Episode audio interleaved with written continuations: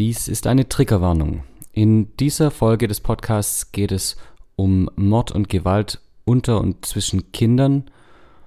Und bei manchen Menschen kann dieses Thema negative Reaktionen auslösen. Bitte seid also achtsam, wenn das bei euch der Fall sein könnte.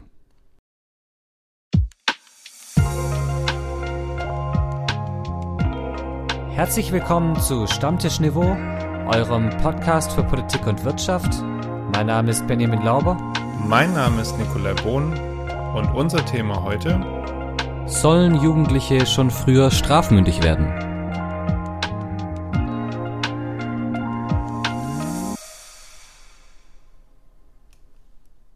Grüß Gott, Bohn.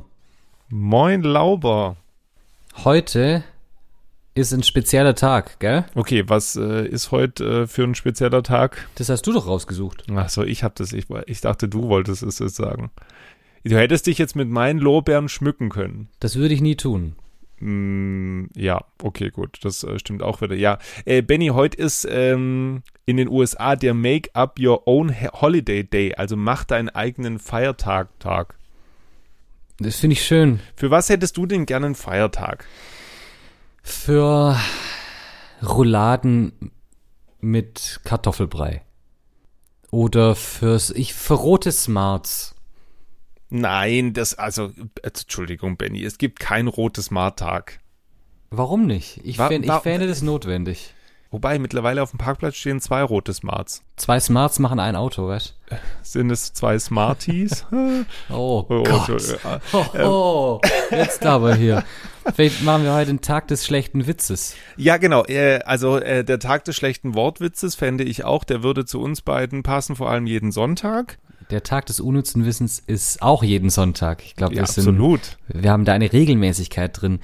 Der Mensch verliert im Erwachsenenalter circa ein Gramm Gehirnmasse pro Jahr. Weißt du, worauf jetzt ich spekuliert hatte? Der, der Mensch verliert pro Tag ein Gramm Haar. Aber das ist, glaub ich, sogar mehr, ne? Ja, das ist bei, bei dir im Moment relativ viel mehr. Und, hm, gut, okay. Ja, bei mir war das, ist es schon rum. Warum disst du jetzt mich für mein mangelndes Haarwachstum? Na, das würde ich nie tun. Ich sage nur, dass deine Frisur zunehmend verzweifelter ist. Ja, ich gebe mein Bestes. Das ist halt, ähm, ich gebe mein Bestes und meine Haare geben ihr Bestes, aber wir haben unterschiedlichen Outcome am Ende. Ja, wer auch sein Bestes gegeben hat und damit kläglich gescheitert ist, ähm, wir müssen heute tatsächlich im Rückblick der Woche ein paar Sachen aufholen, die zu unseren letzten Folgen noch passiert sind. Unter anderem zu unserer Folge letzte Woche, ob wir uns in einer Finanzkrise befinden, weil zum Zeitpunkt der Aufnahme äh, war noch nicht klar, was dann im Anschluss passierte. Und, was passierte, war, dass wir jetzt eine Megabank haben.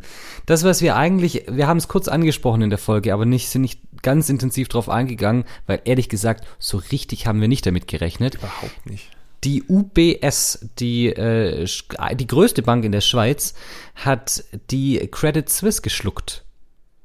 Wie ein Fisch. Und jetzt haben wir eine riesige Bank in der Schweiz. Riesig. Also wirklich riesig, riesig. riesig, weil eben die Credit Suisse zu einem der großen 30 Bankinstitute weltweit zählte, die eventuell natürlich dann andere mit hätte reißen können.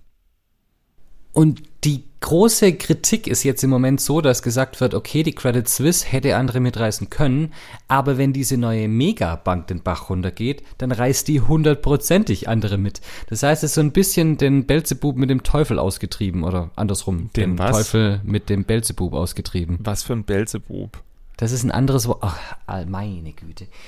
Das ist ein anderes Wort für den Teufel, mein Lieber. Belzebub in Star Wars wäre doch auch was. Ähm, Wenn wir, wenn wir gerade bei Banken sind, Oh mein Gott, Lieber, was und wir haben ja. Ja. heute den Tag des schlechten Witzes. Ein Mann will in einer Bank in Zürich Geld anlegen. Wie viel wollen Sie denn einzahlen? fragt der Kassierer. Flüstert der Mann. Drei Millionen. Sie können ruhig lauter sprechen, sagt der Bankangestellte. In der Schweiz ist Armut keine Schande. ja, der ist auch schön. Und da haben definitiv äh, ein paar mehr, mehr als drei Millionen Franken angelegt gehabt bei den beiden Banken. Ja, und die Gefahr besteht natürlich jetzt, man musste die retten, aber andererseits äh, steht jetzt die Schweiz vor dem Problem, eine riesige Bank zu haben, auf die man erst recht aufpassen muss, weshalb jetzt auch schon die ersten Stimmen aufkommen, die sagen, man muss diese Bank irgendwann, nachdem sie soweit wieder ähm, konsolidiert ist, ganz schnell wieder aufsplitten. Das heißt, bei den Banken knallt's weiter. Da wird's in den nächsten Wochen noch spannend werden. Knallen tut's leider auch immer noch in der Ukraine. Und da gab's jetzt wirklich nochmal, könnte man sagen, ja nochmal einen Knall. Jetzt hat es nochmal einen Knall die Woche gegeben, zumindest im Sinne von vielen, nämlich der Internationale Strafgerichtshof in Den Haag hat für seine Verhältnisse recht überraschend und ziemlich deutlich veröffentlicht, dass sie internationalen Haftbefehl gegen Wladimir Putin erlassen haben. Was heißt es jetzt? Das heißt nicht, dass da die Polizei nach Moskau spaziert und sagt, lieber Herr Putin, kommen Sie mal mit, wir haben hier einen Haftbefehl, sondern das heißt, in jedem Land, in, den, in dem der internationale Strafgerichtshof anerkannt ist, beziehungsweise die Länder, die ihn ratifiziert haben, muss Putin, wenn er denn dort auf den entsprechenden Boden tritt, verhaftet werden und dann ausgeliefert werden an diesen Gerichtshof. Und das ist natürlich schon eine Sache. Die Sache ist halt die, Russland hat den Internationalen Strafgerichtshof meines Wissens nach nicht anerkannt. Nein, genauso wenig wie China oder die USA. Äh, von daher sagen die, für uns hat es überhaupt keine Auswirkungen. Und es stimmt, in Russland ist Putin nach wie vor ein freier Mann und äh, ist nicht in der Gefahr, verhaftet zu werden. Und wird er zum Teil auch immer noch, das müssen wir ja auch ganz klar sagen, für das, was da momentan in der Ukraine passiert, auch unterstützt. Unter anderem auch der frühere Präsident, und ich glaube jetzt aktuell weiß ich gar nicht, was er jetzt ist, äh, Amts wegen her, ob er jetzt gerade Ministerpräsident ist oder nicht, äh, Dimitri Medvedev, der war zwischendurch mal so Präsident von äh, Putins Gnaden, ähm, hat jetzt auch dann diese Woche festgehalten, sollte Putin zum Beispiel in Deutschland verhaftet werden, wäre das eine Kriegserklärung und Bomben würden über Berlin fallen. Er hat auch gesagt, dass, und jetzt zitiere ich, beobachten Sie sorgfältig den Himmel, denn mit einem Schlag könnte Russland ganz Den Haag, wo dieser Gerichtshof sitzt, auslöschen. Aber es ist ja nicht der einzige Ort, wo gerade was eskaliert ist. Diese Woche ist auch der Streit in der Ampelkoalition wieder weiter eskaliert. Es gab eine kleine Explosion. Minister Habeck hat in einem Interview, ja, ich, ich weiß es nicht, bei ihm weiß man nie, ob es so vollständig spontan war oder vielleicht so ein Stück weit zumindest ähm, gescriptet, ist er auf jeden Fall explodiert und hat die, der FDP, hat gesagt, eigentlich sind nur die Grünen die Fortschrittlichen in der, dieser Fortschrittskoalition und der ganze Rest sind Bremser. Kam, oh Wunder, nicht so arg gut an bei den Koalitionspartnern. Äh, ich habe jetzt, glaube oft genug, ähm, also ich bin kein kein Freund der Grünen in dem Fall so. Aber ähm, was ich ja und auch schon, auch nicht von irgendwie der letzten Generation oder ähnliches, äh, ich habe mich da ja auch schon das ein oder andere Mal etwas kritisch geäußert, aber die Woche war dann schon spannend zu sehen wieder. Da wird bei einer Razzia in Reutlingen mhm. bei den ähm, Reichsbürgern ein Polizist verletzt, weil der mit der angezogenen Waffe auf die auf das SEK wartet. Und da passiert. Der, nicht der, der Polizist da wartet, sondern der Reichsbürger wartet. Entschuldigung, der Reichsbürger ja. hat auf das SEK gewartet und dann draufgeballert. Öffentliche Reaktion null. Was, also außer Nancy Faeser in dem Fall, aber was passiert, wenn sich Leute auf die Straße kleben? Tja. Ähm, so. Aufgeregt, beziehungsweise für Aufregung gesorgt hat letzte Woche in Deutschland eine, eine Straftat, die wahrscheinlich mit die schlimmste Straftat ist, die man sich vorstellen kann, nämlich Mord und da nicht nur einfach Mord, sondern zwei 13-Jährige haben ein gleichaltriges Mädchen umgebracht. Und logischerweise ist dann sofort die Diskussion wieder aufgebrochen, soll denn die Strafmündigkeit in Deutschland von 14 herabgesenkt werden? Denn mit 13 ist man noch nicht strafmündig, was bedeutet, man hat keine Strafe zu erwarten, zumindest keine nach dem Strafgesetzbuch.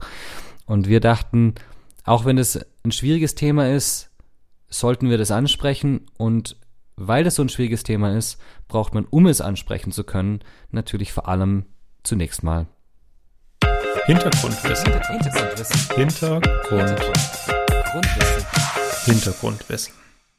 Ein zwölfjähriges Mädchen aus NRW war Anfang März spurlos verschwunden. Nach einer großen Suchaktion wurde sie kurze Zeit später neben einem Radweg gefunden. Dieser führte von der Freundin, die sie zuvor in Rheinland-Pfalz besuchte, zu ihr nach Hause.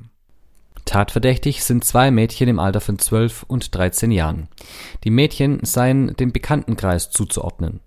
Nach Angaben der Mordkommission wurden die Kinder nach widersprüchlichen Aussagen erneut im Beisein der Eltern und psychologischer Betreuer befragt. Bei der Vernehmung haben die Mädchen nach Angaben der Polizei die Tötung der, des zwölfjährigen Mädchens aus NRW auch gestanden. Zum Tathergang und zum Motiv machte die Staatsanwaltschaft mit Verweis auf das kindliche Alter der beiden Mädchen keine weiteren Informationen öffentlich. Zuständig sei jetzt das Jugendamt in Siegen. Dieses veranlasste, dass beide Mädchen vorerst nicht mehr bei ihren Eltern untergebracht sind und auch eine andere Schule besuchen. Da die beiden mutmaßlichen Täterinnen jünger als 14 Jahre alt sind, sind sie nicht strafmündig. Bei der Tat seien nach jetzigem Ermittlungsstand keine erwachsenen Personen beteiligt gewesen. Doch was heißt eigentlich strafmündig? Unter Strafmündigkeit versteht man den Zeitpunkt im Leben eines Menschen, ab dem er oder sie damit rechnen muss, wegen einer Straftat gerichtlich verfolgt zu werden. Das Strafgesetzbuch spricht dabei von Zitat Schuldunfähigkeit des Kindes Zitat Ende. Im Paragraph 19 ist hier geregelt, dass Zitat schuldunfähig ist, wer bei Begehung der Tat noch nicht 14 Jahre alt ist. Zitat Ende.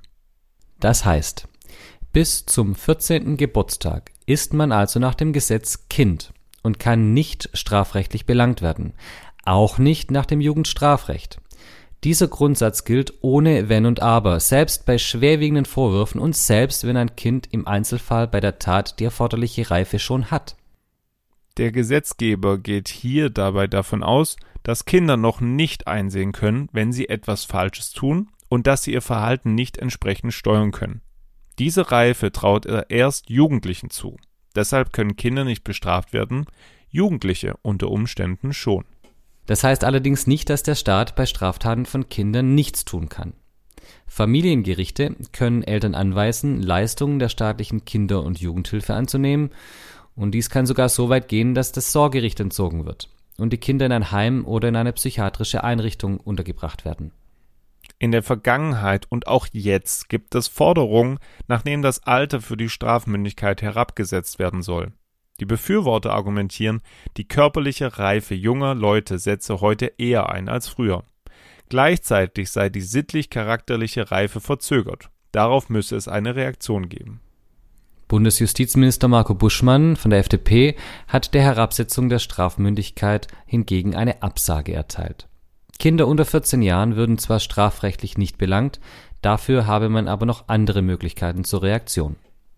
Sollte die Altersgrenze also herabgesetzt werden, oder sollte man hier keine voreiligen Schlüsse aus diesem schlimmen Fall ziehen? Meinung. Meinung. Der Fall ist hier grausam. Da müssen wir nicht, müssen wir nicht drum herum reden. Aber ist es, ist es wirklich ein Anlass, wo man sagen kann, wir müssen über dieses Strafmündigkeitsalter reden? Ich bin ja ein Freund davon, dass wir prinzipiell immer über alles reden können. Deswegen ist das nachvollziehbar, dass es da Stimmen gibt, die sagen, okay, passt mal auf, können wir das als Anlass nehmen, mal über bestimmte Dinge zu reden. Ich bin allerdings auch genauso ein Freund davon, dass wir ein funktionierendes System, was auf Gründen basiert, die nachvollziehbar sind, nämlich auf der sittlichen, charakterlichen Reife von Kindern und Jugendlichen, auch nicht so schnell ändert. Ich meine, das jetzige, der jetzige Text, der, die jetzige Strafmündigkeit basiert auf dem Jugendgerichtsgesetz von 1923. Also tatsächlich exakt ist es jetzt 100 Jahre alt, dass Kinder in Deutschland erst mit 14 strafmündig werden. Davor war es interessanterweise so, dass im Reichsstrafgesetzbuch von 1871 äh, Kinder ab zwölf schon strafmündig war. Und deswegen bin ich der Meinung, sollte man sich nicht von einem schlimmen Fall oder von mehreren schlimmen Fällen, die es in den letzten Monaten da gab, äh, umschwenken lassen. Ist natürlich auch immer so, dass so ein Fall, gerade wenn er so schlimm ist, eine ganz große mediale Aufmerksamkeit mit sich bringt. Und entsprechend dann vielleicht auch die Wahrnehmung ein Stück weit verzerrt, wie häufig solche Fälle vorkommen. Und da kann man einfach mal in die Statistik schauen. 2021, das sind die letzten Zahlen, die ich gefunden habe zu dem, zu dem Thema, sind, was die Tatverdächtigen angeht, also nicht Verurteilte beziehungsweise noch nicht überführte, aber tatverdächtige Kinder, Jugendliche und Heranwachsende. Äh, Kinder bis 13 Jahre gab es siebenmal den Fall Mord in dem, im Jahr 2021, 89 Mal Vergewaltigung und sexuelle Nötigung und 6670 Mal gefährliche und schwere Körperverletzung. Und wenn wir hingehen zu den Jugendlichen, dann haben wir Mord 36 Mal, Vergewaltigung und sexuelle Nötigung ein bisschen mehr als 1000 und gefährliche und schwere Körperverletzung knapp 16.000. Das heißt, da haben wir schon einen massiven Anstieg zwischen dem unter 14 und dann über 14. Äh, und von daher kann man schon sagen, es sind Einzelfälle und vielleicht muss man da jetzt nicht die große Keule rausholen. Aber ich sag dir auf der anderen Seite, so ein bisschen, naja, ihr seid noch zu jung, um zu verstehen, dass ein Mord was Falsches ist. Also so ganz nachvollziehen kann ich die Argumentation auch nicht. Das kann ich verstehen. Ich glaube aber trotzdem, dass es für beide eine schlimme Situation jetzt ist.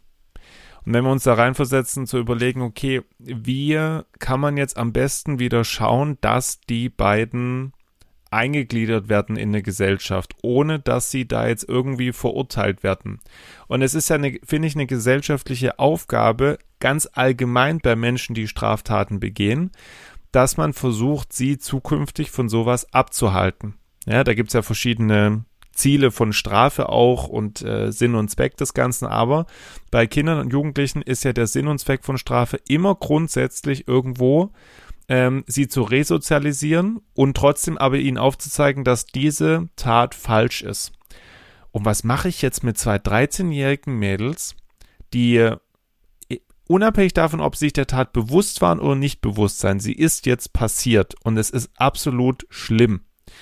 Aber die haben noch eigentlich ihr ganzes Leben vor sich.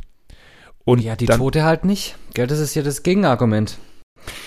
Und das ist halt, das ist der, der Punkt, wo ich, wo ich nicht so ganz genau weiß, wie man damit umgehen soll, beziehungsweise wo ich, wo meine Meinung nicht hundertprozentig fix ist.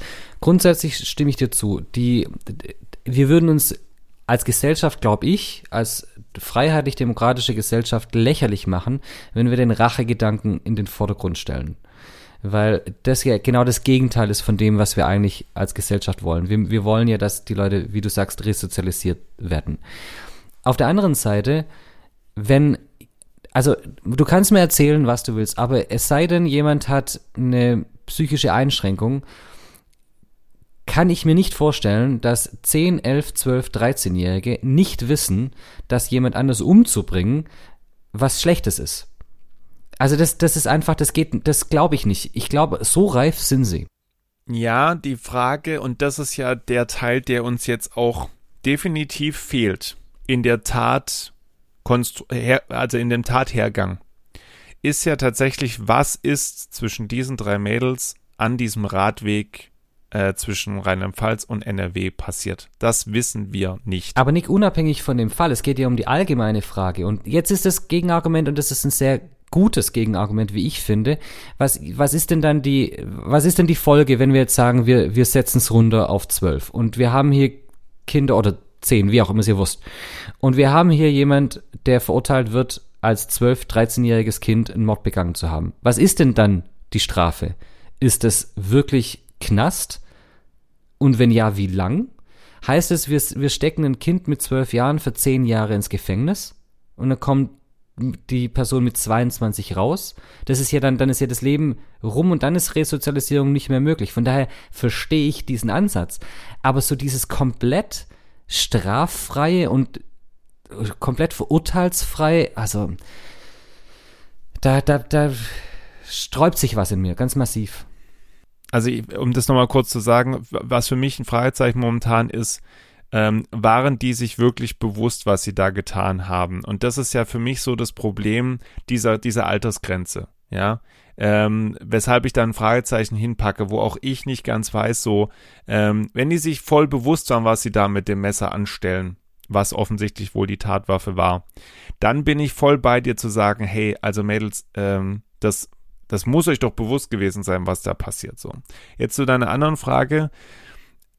Die Strafe kann nicht aussehen, zehn Jahre Knast da sind die, also da ist eigentlich die Kriminalität, äh, die Kriminalitätskarriere im Anschluss äh, vorbestimmt. Die Frage ist für mich sozusagen, äh, ist die Strafe schon dadurch, dass man die eigentlich insofern an der kurzen Leine lässt, dass die von Kinder- und Jugendpsychologen und dem Jugendamt halt so auf der kurzen Leine gehalten werden, dass man die, dass sie eigentlich nicht viele Möglichkeiten haben oder halt nur partiell nach und nach wieder Privilegien kriegen. Also verstehe mich nicht falsch. Ich bin nicht für ein Absenken der, der Straf, des Strafalters auf 12 oder auf 10. Weil ich glaube, dass es grundsätzlich mehr Negatives mit sich bringt als, als Positives und ich schon auch glaube, dass im Großen und Ganzen Kinder einfach wirklich noch nicht reif genug sind, um manches zu ähm, verstehen, beziehungsweise zu umfassen. Ich bin bei Kapitalverbrechen allerdings so, dass ich sage, gerade wie gesagt, nochmal bei Mord, aber auch bei Vergewaltigung, das sind solche Verbrechen, dass es meiner Meinung nach nicht damit getan ist, da einfach eine Erziehungsmaßnahme zu ergreifen. Und das ist das, was gerade passiert sondern da muss eigentlich so eine Art Zeichen gesetzt werden von der Gesellschaft und zwar dem Kind gegenüber. Und wenn das nur das offizielle, die offizielle Schuldsprechung ist, also zu sagen, im Namen des Volkes ergeht folgendes Urteil, du bist schuldig. Aber dann, Benny, darf das nicht auf gar keinen Fall öffentlich sein. Nein, Nein, weil sonst nimmt man das ja wieder weg, dass, dass diese Resozialisierung irgendwie kommt. Das ja. darf auch eigentlich, eigentlich ist es auch was, was, wenn man ehrlich ist, nachher nicht in der, in der Polizei oder in der Akte hm. stehen darf, im, im Führungszeugnis stehen darf. Aber ich glaube, dass die zwei 13-jährigen Mädels schon genug damit zu knabbern haben, was da passiert ist. Aber weißt du, mir sind, auch, sind solche Fälle immer noch vor Augen, jetzt unab also das muss ja gar nicht in diesem Bereich mm. Kapitalverbrechen Mord sein, sondern, sondern wir hatten ja auch schon Fälle, in denen 12-, 13-Jährige einen Diebstahl nach dem anderen gemacht haben, weil sie genau wussten, mir passiert nichts nachher oder auch dann instrumentalisiert wurden von Banden, das dass wollte gesagt ich wurde, sagen, ja. du stiehlst das jetzt, weil wenn du geschnappt wirst, dir passiert nichts, du bist unter 14. Und ja, du, du, siehst, ich bin auch so ein bisschen hilflos, was es angeht, weil das ist alles kein Argument zu sagen, wir, also kein abschließendes Argument zu sagen, wir senken die, das, äh, das Alter, die Altersgrenze. Aber mir, ich würde mir schon wünschen, dass es noch ein bisschen mehr, dass es ein bisschen schärfere Reaktionsmöglichkeiten in dem Bereich 12 bis 14 gäbe. Ich bringe jetzt noch einen letzten Aspekt rein und das ist für mich die Frage, warum, warum werden Jugendliche überhaupt kriminell? Und ich finde auch da wieder, ja, jetzt komme ich wieder mit der großen Keule von wegen, Leute, helft sagen, uns doch endlich. Let, letzt, aber letztes, das ist dein letzter Punkt, da könnte man eigentlich ganz eigene ja, Folge ich weiß. machen. Aber warum werden Jugendliche kriminell? Das hat meistens einen Hintergrund und es hat meistens eben einen sozialen Hintergrund oder einen persönlichen Hintergrund, den man eigentlich am besten durch eben eine ja, Sozialbetreuung eigentlich verbessern könnte. Also Thema Schule, Thema Sozialarbeiter, Thema Jugendpsychologie. Und was haben wir in dem Bereich? Zu wenig Leute. Das haben wir in der Tat. Auf jeden Fall äh, ist es viel Frust, der bei diesem Thema mitschwingt. Hm, das ja. kriegt ihr wahrscheinlich auch mit. Frust, wir werden immer frustrierter. Frustrierter werden wir. Das letzte Mal war ich extrem frustriert nach deinem Flachwitz. Boah, der war so schlecht. so schlecht war. Der war ich, so also, schlecht.